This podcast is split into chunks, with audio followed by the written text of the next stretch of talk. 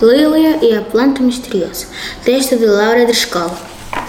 Uma certa manhã, bem cedinho, Lília acordou com o chilrear dos passarinhos. Nos ramos mais altos da casa da árvore, o velho platano onde moram as fadas da terra do nunca.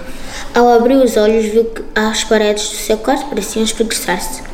À medida que a grande árvore estendia devagarinho os ramos em direção ao pôr do sol, da manhã, Lilia afastou o cobertor de, de fezes. Bocejou e espreguiçou-se.